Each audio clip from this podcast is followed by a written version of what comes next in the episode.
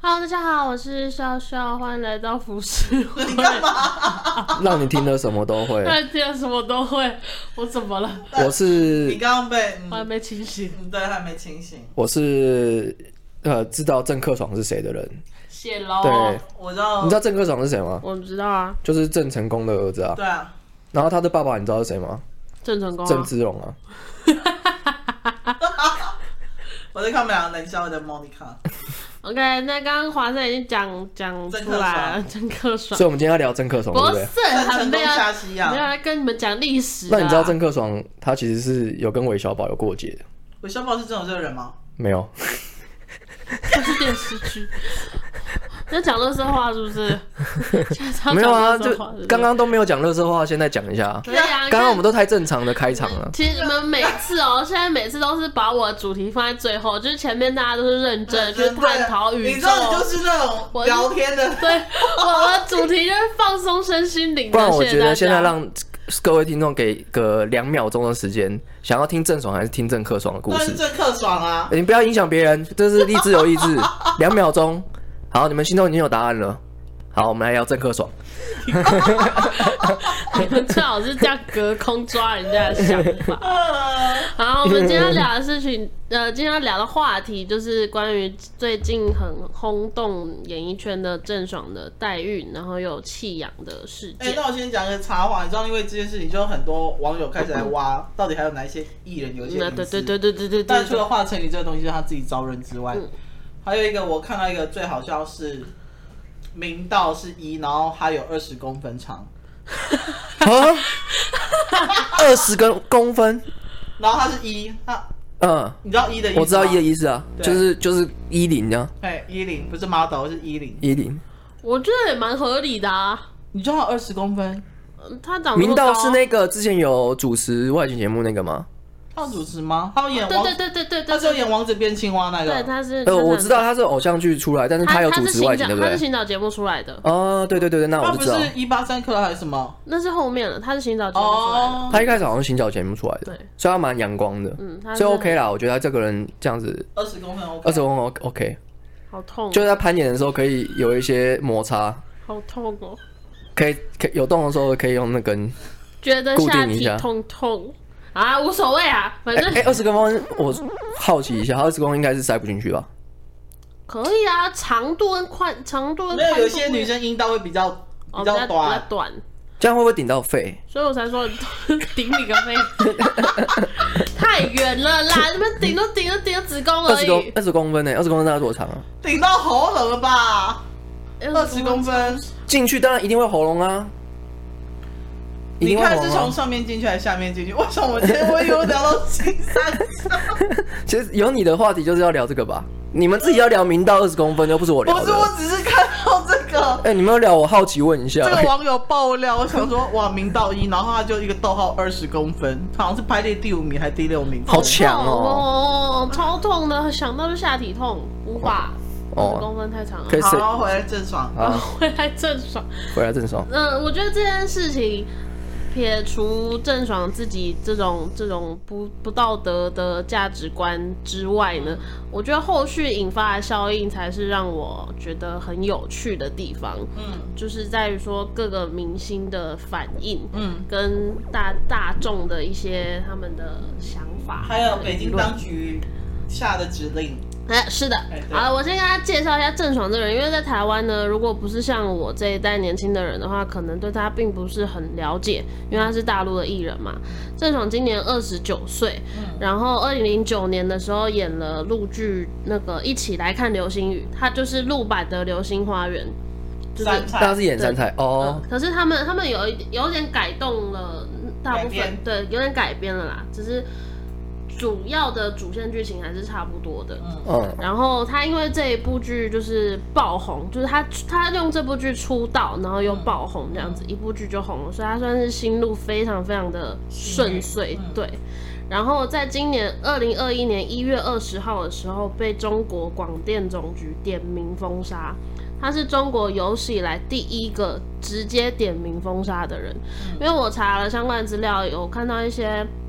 消息是说，如果广电总局他们要封杀人的话，通常都是私底下打电话说，哎、我要封杀你这样子，他们不会这么明目，就是这么公开的点名一个艺人说我要封杀你，他是中国史上第一个人。嗯，然后我觉得应该也有蛮大部分原因是，可能中国官方也想要做个样子，有点杀鸡儆猴的感觉。他都他做了什么事情要封杀他啊？呃，主要是因为这件事情在中国的民众普遍的反应是觉得不道德，嗯，代理孕母的意思。对代理孕母，因为代孕这件事情在中国是犯法的，嗯所以其实他们主要的着重点是在于代孕这件事情，而不是他要弃养这件事情。那代理孕母的不道德的想法是在哪里嗯啊？可是我想问你，我想要了解，因为我代理孕母我，我我其实最近才听过而已。你最近才听过代理孕母？应该说这个这个东西，我是最近才知道，原来有人会做这样的事情。你认真？对啊，我之前不知道，但你应该至少会会有这种猜想或是概念吧？我知道，我知道，只是说我我第一次看到有人被爆出来，然后这个样子。哦，就是然后，但真是的我据我所知，在一些国家，代理孕母并不是不道德的事情呢、欸对对，所以我才会好奇嘛，我才会好奇说，呃，为什么代理孕母是不道德的？是哪哦他他他不道德在哪里？那我讲我讲这个广电总局他们这个文章，他们的内容是，他们标题是写说代孕弃养者德不优法不容，他们的标题这很重哦。然后嗯，它里面说到，我们注意到近日有关演员郑爽境外代孕曾遇弃养的消息，引发舆论强烈反响。代孕不是私事，与法不合，有违社会主义公德。我国禁止任何形式的代孕行为，代孕弃养更是违背社会公德和公序良俗，规避法律。境外代孕又意欲弃养，这样的演员私德有亏。总而言之，就是他们讲了很重道的德话。感、对道德感嗯社会观感，嗯，他们就是讲了很重的话。然后你刚刚那个问题啊，就像你说的，因为其实他是在国外代孕的，他不是在中国代孕的。嗯但为什在么？美国，对，他是在美国代孕的。嗯可是中国会这么大动作，就是有网友分析说，因为中国对于这件事情就是不能容不能容忍的。嗯那就算你今天在国外做了这件事情，你在我国还是犯法。嗯他举了一个，就像说你今天去荷兰吸毒，嗯然后你说我在荷兰吸毒又不犯法，可是如果你传回台湾的话，你永远就是背上一个你吸毒的这一个我我懂这个意思，思，但是我想要理解一件事情，就是你们觉得代理孕母是道德还是不道德？我觉得道德啊，我也觉得道德。可是他们现在扣上的帽子就是说你这件事情不道德，我觉得在中哦，国是不道德，中国很多事情都不道德。所以以一般一般人的价值观来说的话，代理孕母其实是其实我 OK 赞的，成啊，是 OK 的因。为有一些人真的就是没有办法，他就很想想试管婴儿又做了五六次，他都做不出来，他真的只能嗯，找代孕呢。对啊，所以我只是在，因为我最近才听听听说，所以我不理解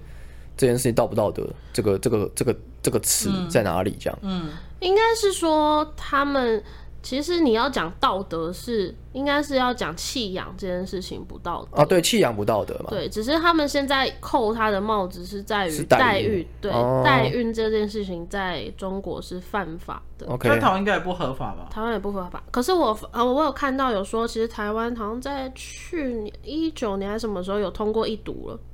哦，真的吗？关于代孕有通过一读了。可是后面你要三读，应该还还要有点时间啊。就跟同那嗯个多元成家一样对，对对对，还是需要一点时间。因为道德这种东西啊，就跟之前安乐死一样嗯啊，安乐死你在台湾也是犯法，但是他到底道不道德这件事情，但你去瑞士做就没没问题。对啊这样子对对对对啊对对对，嗯反正他他的理论是这样啦。嗯嗯然后今天讲到呃这件事情呢，我们先不论道德什么，因为我没有要谈这么深层，我是一个很肤浅的人。 我想要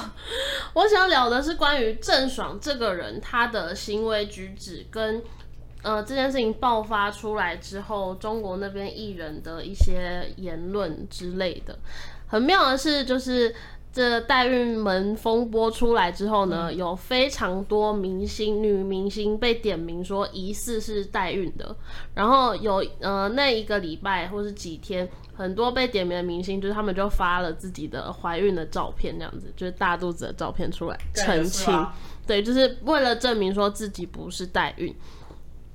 可是我觉得这件事情呢，也不是说代孕不好，而是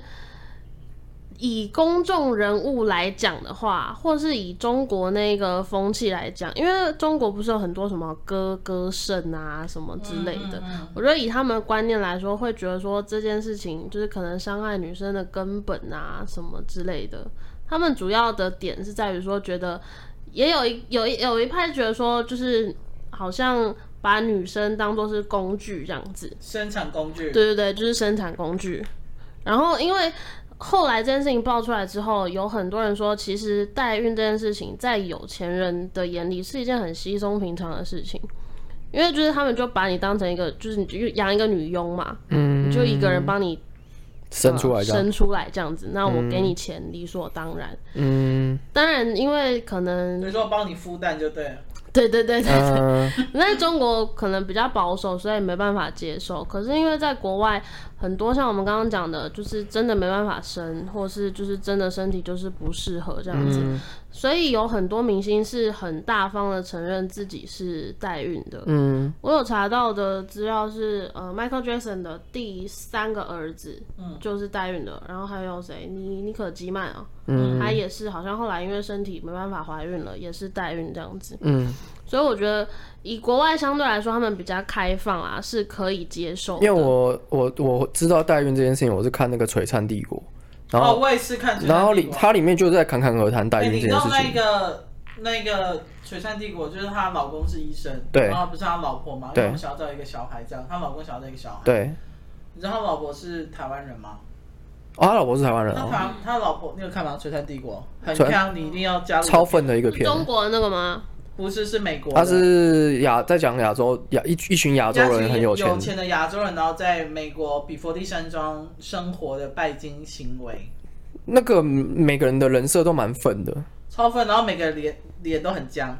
对，就是肉真的很图大打打打很多那种对，的，然后笑起来脸就是永远这两边鼓鼓的这样子。对对，对反正他啊们、那那个他老婆是台湾人，然后是大学跟全家移民去美国，嗯，哦，她就是，反正她就是抓到一个，而且她老公是那个啊，宋代皇帝啊，干，我听他在胡乱，我每次听到这，我想说，干最好是，但是她老公为什么会那么有钱？她有族谱啊，应该是真的吧？宋朝的就跟溥仪一样，他们他们有一那个每后个，人姓宋的，不就是说是宋朝的后代？我是宋朝的后代，你是哦，我姓宋啊。对啊，姓宋啊，哦好，那你是啊，太可他被说服。 很可很可惜，现在宋朝不在，所以也没有什么用。好啊，好像也是。我怎么在你们刚刚讲那个我没看过？那个我跟是你说最近新的影你呃一影集定，会笑到死，因为很荒谬。他们在讲什么？他们就是有新加坡有钱人，然后中国有钱人，越然后南越南啊有钱人，然后每天都是过一些，比如说比名牌啊，然后办 party 啊，然后。爱来爱去啊，然后比较来比较去啊，就比如说这一条是 Chanel 定制的什么珠宝，他说真的，我有一条，你什么时候买？哦，我比你早买哎、里面有一个稍微比较正常的是那个，我觉得安娜比较安正娜常对，不对？安娜稍微正常一点，安娜比较正常，但对你知道，其实他虽然说，哎、我觉得我们说为什么聊到这东西， 他虽然说，我们先岔题一下，他在他片里面说他他们家他爸是什么军火商什么之对类的，对对对可，是我只有去查，他爸根本不是军火商，他他爸其实是房地产大亨，啊，所以她不是卖武器的，对他那个军火商好像是他阿公那一辈的，哦，不是他爸那一辈，反正他是一个。我一直觉得他，你不觉得他头发永远很油跟很乱吗？对啊，对，就是一个老太婆，但是我觉得她是一个很有智慧的老太婆。他其实还蛮，就是撇除掉一些八卦的剧情之外，我觉得他处理的都算合理耶，他是一个很合情合理的人，很合理啊。他还说，就是他可以很很冷静地判断这件事情之后，然后说这个人就是不不对我的胃这样。没错。然后，而且我觉得他的奶还没有老得很下垂，啊，对，哎哎，他直接在那边露奶，你不觉得我这很荒超谬吗荒谬你是不是的想，加入我们话题那，超级荒谬。我看到的时候，我想说这是什这是什么画面他就是有一集，他就是干我家一直爆雷好吗？啊？算对啊了，我们下自次己看自己看好了我们下次再再聊这我个们好再聊啊。啊，那我我看们完说不定可以再哎，聊。啊，不然我我我来聊那个《下璀一璨半帝国聊啊个《璀璨帝国》那好啊种好啊，我觉得很好哇 笑。我们今 那天个现象，我们今天一集一个题目，哎，真好哎、对啊大家想想，好， 那我们下一次聊。 好那我我跟大家讲一下关于这整件事情的来龙去脉，就是郑爽的前男友叫做张恒，然后他们在某一个节目上面相遇之后，然后就热恋了，然后热恋了之后呢，好像是是呃，消息是说是郑爽问张恒说要不要跟他一起合开一个工作室，然后郑爽当他呃不是张恒当他的当他的经纪人这样子，帮他处理一些事情，然后好像有入股之类的，然后反正就是工作跟感情绑在了一起。然后，呃，在热恋的期间呢，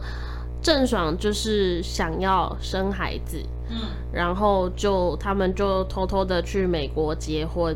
然后就是找了代理孕母他两们，结婚有公开吗？没有，都是都是后面偷偷来对后面爆出来之后才知道的。哦，然后现在好像还在打离婚官司吧，我我嗯不太确定啊了。嗯然后反正就是找了两个代理孕母，然后生要生两个孩子这样子。嗯然后殊不知呢，在后来就是呃，这个两个孩子在 代理孕母的肚子里七个月的时候，他们两个感情好像发生了一些争执，嗯就是有变化这样子。嗯然后，但是因为在美国的法律，七个月应该说各国法律应该都是七个月，基本上是已经不能堕胎了，因为七个月已经算是引产的一种。嗯，嗯就是已经不合法了，所以呃，就有一段录音录音流了出来，郑爽就有飙脏话，就说他妈的想打都打不掉，很烦之类的这种话这样子。嗯然后双方的家长，郑爽的的爸妈的意思也是说，就是弃养这样子，不想养这个小孩。嗯然后张恒他爸爸是呃，感觉出来也是觉得很棘手啦，但是也没有很明确的表示说，哎、不想要这个小孩什么之类的这样子。嗯总而言之呢，因为小孩打不掉了，只能生下来了，然后他们就是。在争说，那到底是谁要养这个小孩？这样，那因为小孩在美国嘛，嗯然后好像因为如果需要回国的话，是需要双方的父母需要签一些证件之类的。嗯可是郑爽那边一直不愿意签，然后变成说张恒现在人在美国照顾那两个小孩这样子。然后前一阵子发出的新闻是说，因为他那个张恒在美国的签证好像快到期了，嗯然后小孩子他没办法带回去中国，所以他其实很着急，因为他如果没办法带回去中国的话，他也不知道小孩子该怎么办，就是没有人照顾他们这样嗯子。对，然后他才会把这件事情爆出来，就是我觉得有点像是要鱼死网破的那种感觉，因为嗯一起死啊！对，就是因为郑爽一直不愿意去面对这件事情嘛，嗯，然后还有很多很比较算是 drama，对一些小八卦，就是因为张恒不算是公众人物，他就是一个素人而已，对，所以在呃他消失的这一段期间的时候，郑爽那边的官方就是发出了很多，就是包括说什么呃张恒卷款逃跑啊，然后欠公我司觉钱、得啊他，们发的那些根本就是你在瞎杀小哎、对对对对对，可感觉就是郑爽的。我就是他的文笔，我待会跟大家聊聊关于他的爽言爽语，他干嘛不找一个公关公司帮他处理危对机啊？他真的很像是啊无所谓，我觉得他很像是青青。就是国中生文笔，然后没读多少书，就是然后又硬觉得自己很可以的那种道歉方式，嗯就是你会看了觉得心很累，不懂他到底在讲什么那种感觉。然后反正总而言之就是发生很多事情啦，然后直到他爆出这件事情，然后被封杀这样子。可是，在此之前呢，我其实就对郑爽这个人不是特别喜欢你，有看过他演的戏吗？我没有看过，完都没看过。啊，我没看过。我不主要不是他，我觉得戏演不好或什么，而是我觉得他这个人好像很活在自己的世界。然后刚刚第一节的时候有聊到雅斯伯格症这件事情嗯嘛，因为其实他上很多综艺节目，然后他的表现都非常的奇怪。我才就是刚刚你们讲这个症状的时候，我才去联想到，我觉得他似乎有这种是症有状，这种病的。还有这种病还可以当演员，很厉害哦。嗯，好，然后然后我讲一下故事，因为他妈妈好像是以前很想要当明星，可是二十三岁的时候不小心怀了他，然后就是就生下来之后就当一个全职的主妇，所以他把他的希望都寄托在他的小孩嗯天啊，身这好上。重，好像亚洲妈妈、哦。对，然后所以他就是从小就很严格的培养他，将来要当一个明星这样子，好像还定了一个什么，我忘记什么什么北艺十年计划这样天啊子。哪，圆圆妈妈的梦，对，就为了圆妈妈的梦。那她也真的很争气，就是一路这样子起来，很红很红。可是后面大家有去猜想说，她后面一些很叛逆的行为，应该是故意跟妈妈作对。嗯，因为有说，因为这件事情导致他们母女俩的关系变得非常非常的不好。嗯，因为郑爽压力好像很大。嗯，但我觉得这个都是。就是原生家庭的问题，因为我觉得中国父母好像一直有这种觉得我以前没做到的事情，我要强加给我的小孩让你去做到的那种感觉。现在也会啊。我身边有那种，就是妈妈以前不能当医生，然后就会逼自己的子女去考上医学院那一种。那那小孩子的压力会超大的，我觉得可以想象得到他他以前的生活是有多大的压力啦，而且感觉出来他比较黏爸爸，可能是爸爸比较疼他。重点是中国很多都一胎化，对对对嗯对对对，所以你真的也没有其他兄弟姐妹可以救你，嗯，你就是只能这样子。只能活在那个压力里面。嗯，所以他从刚开始出道那个很清纯的形象，到后来发生了很多他上综艺节目很脱序的行为，像是他曾经在呃，就是他跟那个前男友认识的节目里面，就是破口大骂这样子，然后呃。这时候的来宾有吴尊，然后大家也称赞吴尊的 EQ 很好，因为就是郑爽有指着他骂这样子，嗯，然后吴尊就直接跟他道歉，就说对不起，就是有点开玩笑式的那种方式过去，嗯，然后还有我觉得最夸张的事情是，你们知道这就是演员吗？我知道，反正就是一个呃大陆的一个演员的事，我觉得我先讲，我觉得大陆节目很喜欢把一些他们本来已经在做，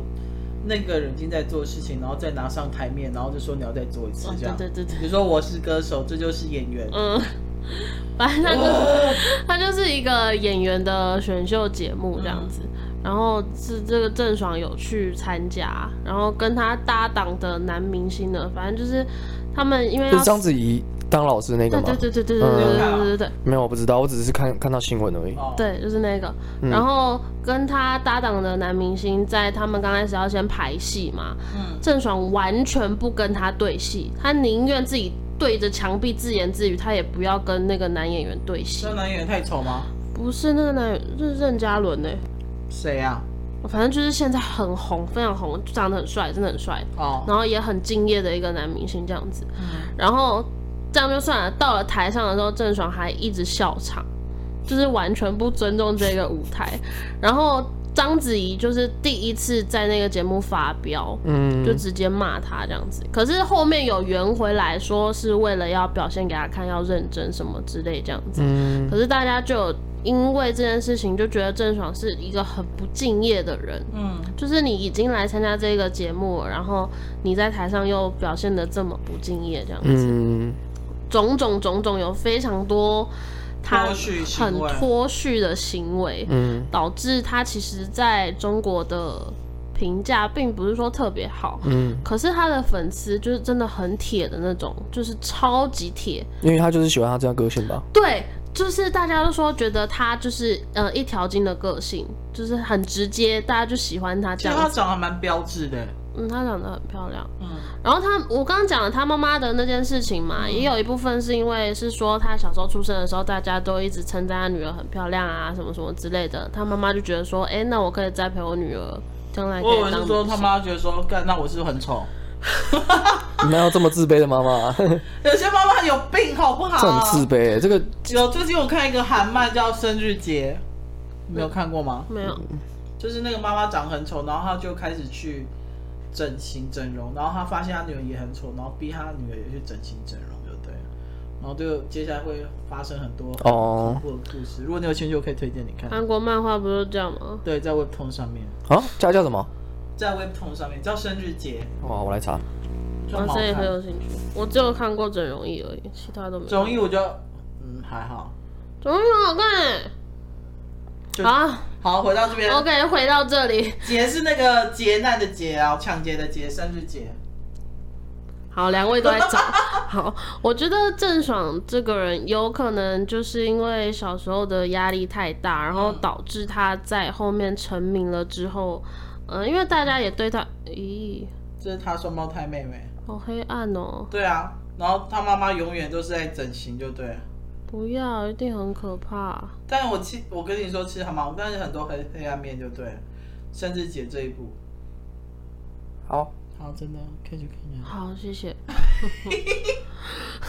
我刚讲到哪里啦？哦，郑爽，只我觉得他会后面会这么多脱序的行为，就是因为他小时候的压力太大了，然后他成名了之后。第一次享受到大家都对他奉承的那种感觉，所以变成说他他爱怎么样怎么样，想任性就任性。嗯有一个很有名的他的经典的名场面是，你们知道郭敬明吗？我知道，就是一个很有名，就是因写为最近也是很多新闻，他出来道歉啊。就是郭敬明跟于正嘛。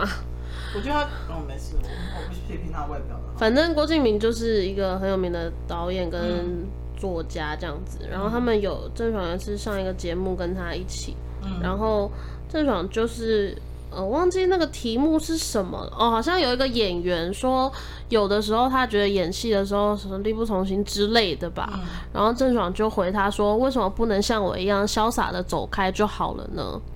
然后郭敬明就问他说：“那如果导演要求你这样做呢？”嗯，然后郑爽就回他说：“我就哭啊，我就大哭特哭。他就这样子回他”，对，他是真的就这样回他，就是可以展现，可以知道说他就是一个这么任性的，他想也要干嘛就干嘛。对，但她也不是小女孩了，所以我是我真的觉得她应该是有病的， 嗯呃而且就是那种精神疾病那种，只是她可能没有找对自己是什么病症的去或许他真的不适合当艺人吧。他有讲过，他说他其实不太喜欢当演员，如果当网红可以赚钱的话，他想当网红。哦、对他其实是有讲过这些话的，可是我觉得他在直播方面，反正大家可以去找找他你有的，看过他直播吗？我看过啊，然后他直播怎样？就是呃，他就有点自言自语的那种感觉， 他不会跟就是留言的人互动或干嘛很少，超少，哦。你就不会觉得他会是当网红的料的那种那感觉当。网红为什么他要卖东西？是不是？卖东西或是带货啊，因为他好像他，因为他的粉，我刚刚讲他的粉丝很铁嗯嘛，所以很支持他，然后就是感觉他讲什么，然后大家都会买的那种感觉，哦、就是铁到包括这件事，他代孕风波出来之后，好像有一个铁粉就说什么呃。呃，每个郑爽粉如果一人捐一百五的话，他就可以把他那些违约金全部付掉。对啊，有 事吗？就是铁到这种程度这样，因为大家有人去算过说这次的事情他他，赔多少钱呢、啊？，对差不多要十亿左右，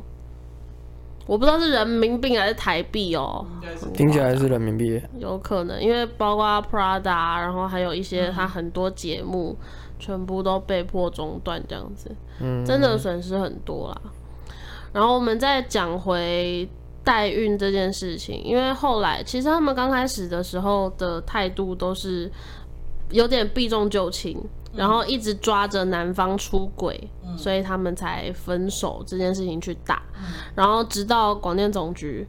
说明文说要封杀郑爽之后，郑爽的爸爸才出来说明了这件事情，然后说什么他们其实没有要弃养小孩，他们一直在这争录音取。档都流出来了。对，录音档都流出来了，就是一直说要争取抚养小孩什么之类的这样子。然后与此同时呢，有人发现了郑爽的微博的小账，嗯然后发现她 PO 了一个东西，就是有人手上拿着一叠纸，嗯然后他们在猜应该是关于代孕的相关的东文西。件对，然后我忘记他的的文章的内容是讲什么了，反正他的意思是说，就是既然你们要这样子对我的话，我就把所有人都抖出来。玉石俱 焚，对，大概就是这种感觉，就是把他好像手上握有其他人的把柄，就是他应该大概知道在中国演艺圈内有谁也是曾经代孕过这样嗯子，感觉就有点像是好啊，大家都不用玩的那种感一起觉死就，对对，大家一起死的那种感觉。所以才会有，就是我刚刚前面很早讲到的，很多女艺出人来澄 清。对抛出自己的怀孕的照片这样今子，天还可以装一个假肚皮啊，就像我刚刚说那个、啊、马克思他的女朋友那个、马啊、哦斯克，马斯克，sorry，哎，讲到我插个题，你们有看过《约定的梦幻岛》这部漫画看吗？过过了啊，我看吗？好看，好看，漫画好看，因为我最近在看，然后 Netflix 我真的动画我看不下去，动画我觉得你看，我建议你看漫画，因真的为哦我觉得它的动画并没有加强它的剧情和加强它所有的东西，好，最近在它就是看很平顺的把漫画的的剧情演出来。但然后为什么会注意到这部？是因为我朋友他跑去看电影院真人版，听说电影院的不好看，他说不知道在演啥小，然后他说选角选的有够丑的。但是里面有那个哎、渡边直美、对啊，我觉得渡边直美选一开始我会觉得，我看到这个他是选演角，那个黑人女优，对不我一开始选的，我看到的时候我觉得选的很好，哦，渡边直美啊，为什么？因为渡因为里面那个黑人女优是一个很神经质又很可怕的对象，我觉得渡边直美还蛮适合的。真的哦、但是我我我是没有看，我是没有看电影啊，因为我看我其他那边 Netflix 上面有动画，所以你们推《约定的梦幻岛我看动画，哦我没有我看漫画。我是推漫》，你画们看啦，动画？我我个人是推漫画啦，好好，我觉得很好看。我是觉得因为因为因为因为笑笑没看过漫画，所以他会觉得他就会直接吸收嘛，所以他的剧情跟漫画其实就差不多，嗯，因为有一些动画会强化，像《进击的巨人》就是很标准的把。呃，剧呃，角色的情感在做强化，然后音乐在做强化，嗯嗯，但是《约定梦幻岛》其实没有做强化，它就是原本的剧情，哦，所以你倒不如看漫画。好好对，推大推。好的，好，那郑爽的这件事情我们就差不多告一个段落，最后 say goodbye 吗？没有那么快，都可能没。接下来就是聊郑克爽啊。不是，我没有跟你郑聊成功下西洋之后，为什么会生出郑克爽？哦我要跟你们聊代理孕母。那你知道为什么郑成功会占领台湾吗？为什么？哦，要你把荷兰人赶走啊？他其实不是为了要把荷兰人赶走，要不然，他只是顺手把，因为台湾是一个战略地要地，他就顺便把这个荷兰占领了，因为他那时候去打，好像去打对对面的打不过，他就跑去台湾了。可以打哈欠。所以他是顺手，他是顺手的，啊，也没经过人家同意，他其实不是为了要救台 湾的，啊，中国那个时候也没有叫他来，没有，他那个时候就只是我忘记他跟谁打了，打一打之后就战战略性撤退，就顺便把这个台湾拿下来了。哇，他官威那么大哦，就是对怕被砍头哦。顺手这样子，他是一个很，他是一个人才、欸但是又是对啊，就反正就是一个很屌的人。 他的故事很好玩哦，我记得我以前好像有听过，对你要好不要吧考虑下一次讲一下？啊好，我下次来讲好了。好，你下次到到底底要要讲讲什什么么？啊？我哎、这可以一直讲啊，不要，我觉得《璀璨帝国》比较好笑。没有，我不是呃，我传听我会讲啊好，好这是下下次嘛。等一下，我先记起来。你们每次都讲一大堆东西，然后都没有要讲。哦你，看帝国，还有真克还爽，有啥郑克爽，郑成功啊，郑克爽其实没什么好讲的。郑郑郑郑成功，好好，OK。好，最这剩最后一点点时间，我跟大家讲，就是关于美国合法的代理孕母，其实他们的他们简称代母，嗯，代母其实他们的筛选是很严格的，就是他们你有你有算你有搜寻过大家多少钱吗？没有哎、哎那我搜寻一下，因好为我啊，很你好搜奇寻多少一钱下。。好，他们一般呢是三十岁左右，高中文化呃有高中文化水平的已婚已育女性，嗯然后代孕的母亲和她的伴侣都需要经过严格的背景调查、生理测试和生育力检测，才能完成第一步医学筛检。嗯然后代母自己本身呢，也要经过心理医生鉴定和评估，不抽烟、不喝酒、毒品，然后任何没有任何的不良嗜好，家庭生活要小康，无遗传疾病之外呢，代理孕母还要把。这些东西全部相关的医学历史和家族健康的医疗历史，就是所有的东西都要经过严格的筛选，你才可以成为代理孕母。哎，我查到了，嗯，代孕母大概要十万块美金，还要包括支付那个代理的人的生活费，嗯还有产后的费用。嗯十万块美金是最便宜的，大概快三十万，三百万吧，嗯，嗯，泰币。我刚刚讲的那个尼是尼可基曼，对，尼可基曼，嗯他那个时候就是请代理孕母嘛，然后好就是他跟他的代理孕母就处得很好，他们的关系就很融洽，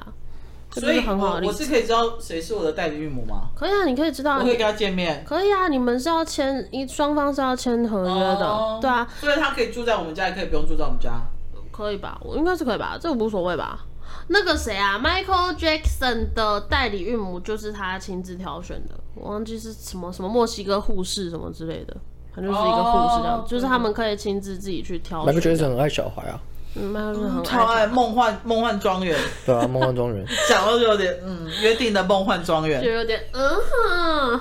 所以我觉得代理孕母这件事情，其实在于，呃，如果说你真的很想要生小孩，但你又没办法的情况下，我觉得这件事情是可以被允许的。就只是是如果我有钱，然后我嗯又真的生不出来，我真的会去找代理。对啊，我因为一样是用我的卵子跟精子，只是放在一个可以着床的地方。我其实不太对懂，可以领养小孩为什么不能用代理孕母？哦，对，有人讲到这个问我不题，太理解这件事情。因为有人就是想要自己的小孩，对啊，所以其实你要有自己小孩，有自己的基因，然后生出来小孩，然后跟领养的这个心情其实是差不了多少的。不一样，完全不一样，领养就是别人的领养不是你的血缘。血我缘哦我我知道，知道，我意思是说，以我的角度来看的话，对我来说嗯没有差别，原因是因为我认为领养就跟养动物一样，我还是会视它为己出。嗯，那只是差别在于，我想要有我的基因在里面，所以我找了代理孕母。所以你就会觉得说，为什么领养都可以，为什么代理？对，所以以以我的观点来看的话，我觉得这两个在在意义上面是一样的，就是我对他爱的程度不会减少。哦，我懂，我懂你意思。嗯对我，我爱就跟我领养动物一样，或是我买动物一样，我不管是买还是领养，我都会爱它。嗯，那买和领养就没有差别了，只是差别在于就是这世界上有很多的猫咪需要被领养这样而已。还有孤儿需要被领对，养就是就是你只是如果你要考虑到道德观这一点的话，大家就会觉得说你应该去领养，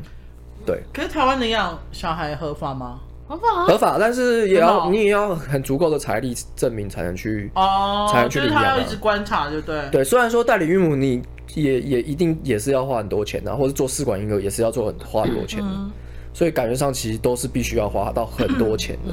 其实台湾的领养程序，我我不太确定，如果是你从孤儿院领养是怎么样啊，但包括因为因为我家庭因素的关系，我妈妈走了以后，我爸爸是领养我的，嗯，包括他是我的亲爸爸的这一层关系，就是领养的手续都超级麻烦的。嗯真的吗？所以我相信，如果你是从孤儿院领养出来，一定更麻很烦。麻烦啊，超麻烦的。就是你要去验 DNA 报告，然后我爸的什么呃历年工作，然后什么财产证明什么东西，全部都要调出来。就毕竟证明他有能力抚养你，就嗯对了对。，毕毕竟是一个生命呐、所以嗯他他所以他会哦很严格去检测，我觉得不无道理。对，嗯对，只是所以我所以我才会觉得说代理孕母跟领养对我来说哦对意义上差不多、欸。就像那时候不是韩国一对夫妻，嗯他们不是不断去领养小孩吗？你们知道这件事情吗？嗯有对韩国夫妻，他们她老公是牧师，她老婆是一般的家庭主妇，然后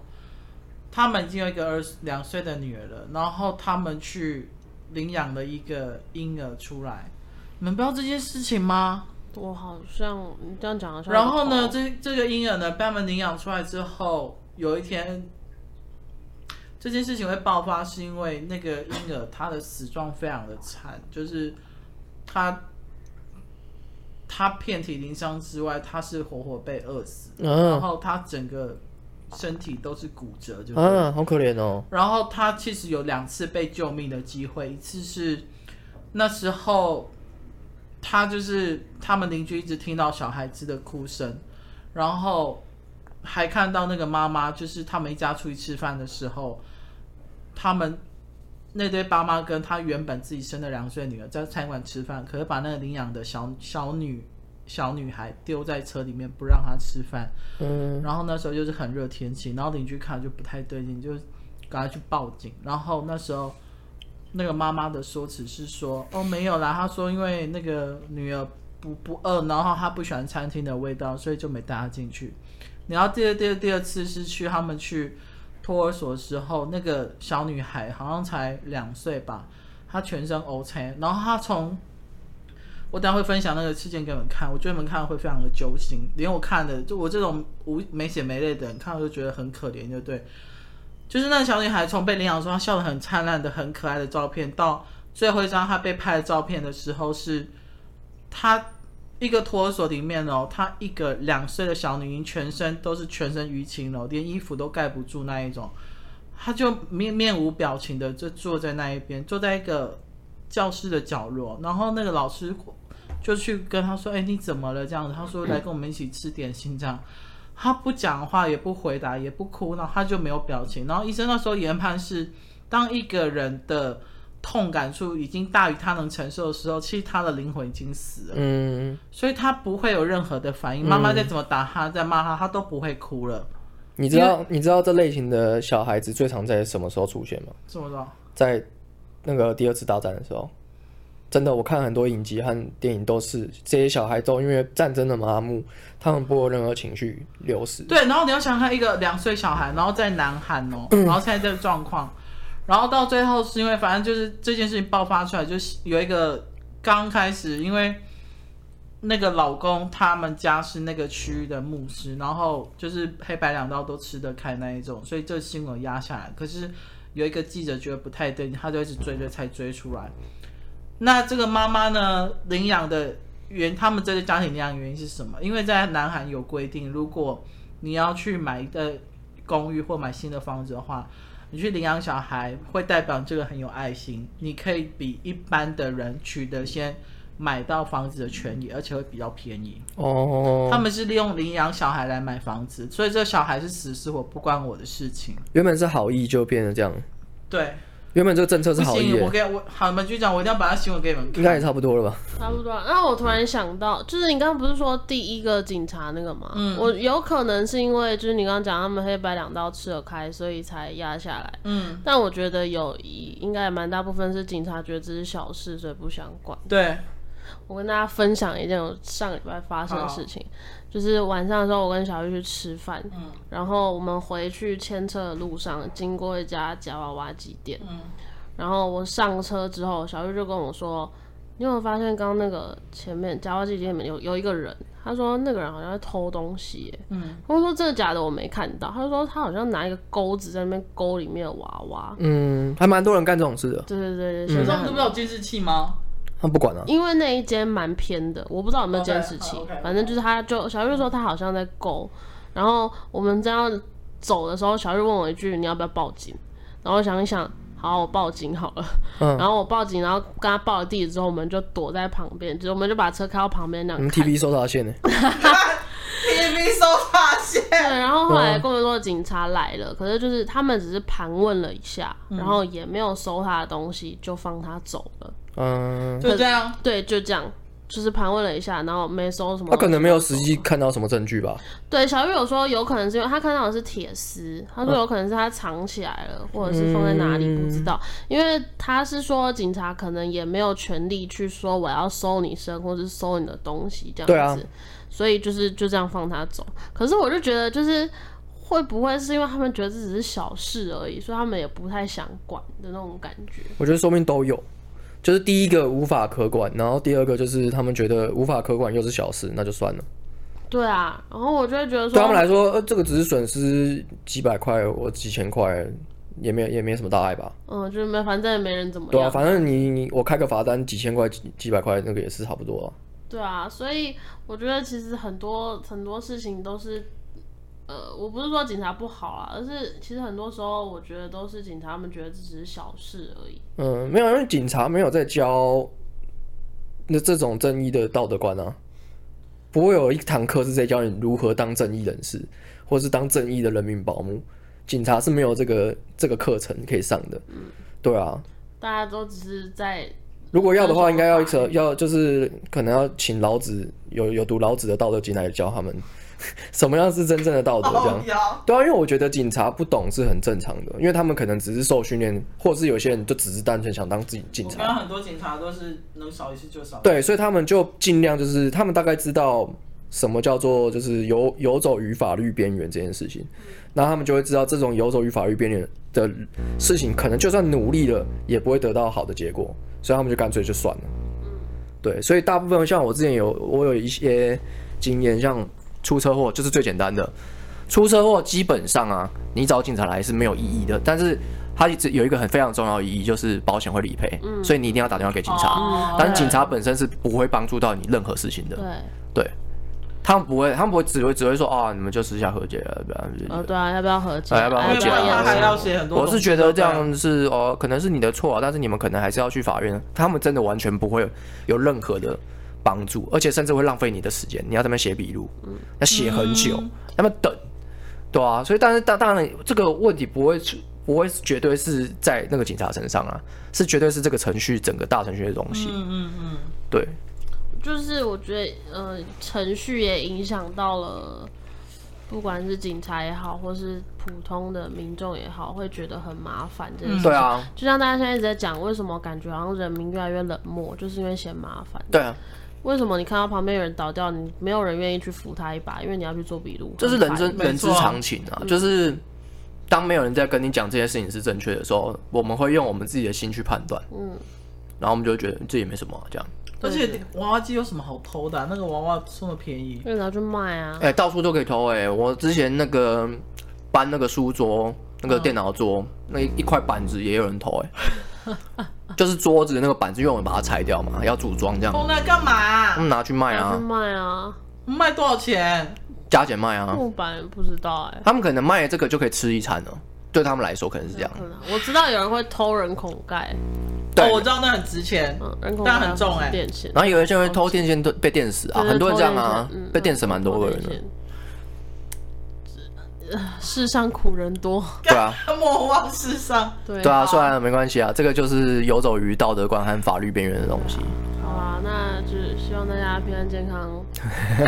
怎么每次都是这种结尾 啊？我们希望大家平安健希望大家康平。安健康。我们总有一天会被机器人控制，拜来拜。控制拜。拜你看了没我？看了啊，你看了我看了啊，是不是很猛？我我会觉我会没有什么反应，是因为骇客任务就已经在讲这件事情了。不是，可是我觉得这个是吧未来会发生的事情我。知道，但是骇客任务就是在预测这件事情，这已经是人类未来的版图了，所以我早就知道了。干嘛我不要讲这个题目，我要换题目。大家不知道，别人知道我们在讲什啊，没有啊，就是我自己觉得我早就知道了啦，么。OK，有对你是你是神，我不是神啊，大家我再是见。我是邪教教主。干